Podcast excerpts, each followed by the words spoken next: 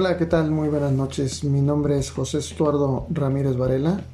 Estoy cursando el séptimo semestre en la Universidad Benito Juárez en la licenciatura de psicología. El tema que voy a tratar en este momento eh, corresponde a la materia de psicopatología número 2. Voy a hablar acerca de, de las parafilias, trastornos de, parafilias. En, eh, este, en este podcast eh, que se va a tratar en, del día de hoy, que son las parafilias, Hoy vamos a tratar el trastorno de, sadismo sexual y el trastorno del transvestismo. En primera instancia tenemos lo que es el trastorno del sadismo sexual y este consiste en, en llegar a fingir un sufrimiento físico o psicológico en otra persona y esto es para para poder estimular la excitación sexual y llegar, poder llegar o lograr un, orgasmo. Para, pero para que pueda obtener o llegar a este orgasmo, necesita provocar la parte del, del sadismo, provocar dolor o deterioro funcional sin el consentimiento de otra persona. Es decir, que él por medio de, del dolor y el sufrimiento que le causa a la otra persona es eh, donde él recibe este placer y esta excitación, ¿verdad? Obteniendo sus criterios de que esto puede durar un periodo de al menos de seis meses en su excitación sexual intensa y recurrente derivada del sufrimiento físico o psicológico de la otra persona, ya que se manifiesta por fantasías, por deseos irrefrenables o hasta por comportamientos, ¿verdad?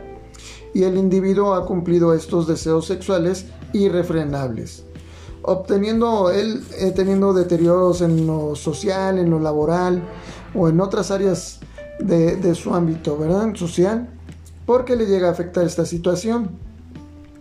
Esto llega a tener también un entorno controlado y este especificador se aplica sobre todo en los individuos que, que viven en una institución o en un lugar cerrado donde no puede llevar a cabo esta parte de su, de su trastorno de sadismo sexual ya que es limitado, ¿verdad? En un lugar cerrado. Ejemplo, que esta persona en un convento, ¿verdad? Como es un lugar cerrado y limitado, pues no puede llegar a, a poder este, hacer sus actos de sadismo sexual, ¿verdad? Y en su remisión ellos pueden tener después de, de, un tratamiento que ellos reciban o ayuda, el individuo pues puede cumplir sus deseos irrefrenables con una persona sin su consentimiento y no ha existido un malestar ni problema social, laboral o que, que refleje en su entorno, ¿verdad? Pero esto hasta después de unos cinco años es cuando ya puedes decir, ya no, no pasa nada, ¿verdad?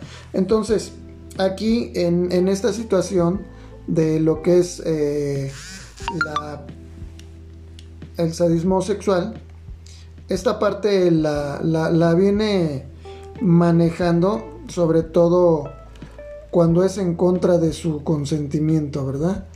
Y pasando ya al, siguiente trastorno que es el, el transvestismo.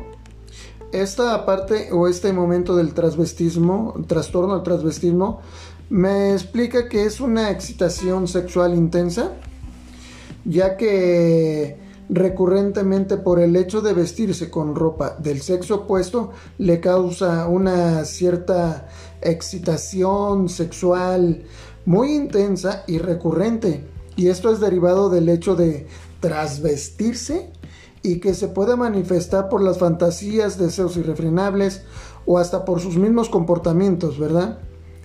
Ya que sus, las fantasías, o sus deseos sexuales irrefrenables o comportamientos le llegan a causar hasta un momento eh, malestar clínicamente en la parte significativa o un deterioro en la parte social, laboral, familiar o en todo su entorno, ¿verdad? Y, esto es una causa que le llega a afectar a él. Puede haber como comorbilidad con lo que es el fetichismo, y si la excitación sexual se produce con tejidos materiales o prendas de vestir, Con una autoginofilia, perdón, si la excitación sexual se produce por pensamientos o imágenes de uno mismo como mujer, ¿sí? Este dentro de su entorno, este especificador se puede aplicar sobre todo a individuos que viven en una institución o en otros ámbitos en los que la oportunidad de trasvestirse es muy limitada. Es decir, si él pertenece a una empresa, fábrica, eh, él no va a poder hacer eso dentro de esa institución, de esa fábrica, porque no es permitido por medio de, las reglas que, que, ahí se manifiestan, ¿verdad? Pero podría ir al, a lo que son sus vestidores o el baño y podría llegar a vestirse, ¿verdad? De esa manera. Y también yendo a terapias, dándose un tratamiento, puede él, este, no, no, no ha existido o no podría llegar a existir un malestar ni problemas sociales, laborales, porque ya trabajó esta parte. Bien, ¿por qué decidí por estos temas o qué me llamó la atención de estos temas, sobre todo en el transvestismo? Es porque eh, yo tenía el pensamiento o, sabía yo que, que el que se vestía con ropa del sexo opuesto era homosexual o gay. Y no, en el DSM5 lo maneja de la manera de que la persona que viste con ropa o accesorios del sexo opuesto no precisamente tiene que ser homosexual. ¿Sí?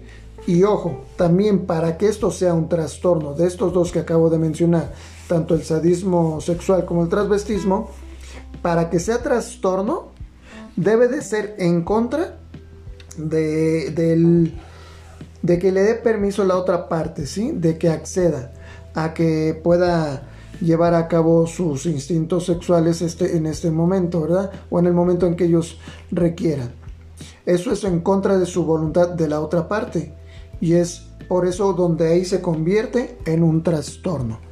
¿Sí? Cuando es sin el consentimiento de la otra parte. Bien, pues por mi parte ha sido todo.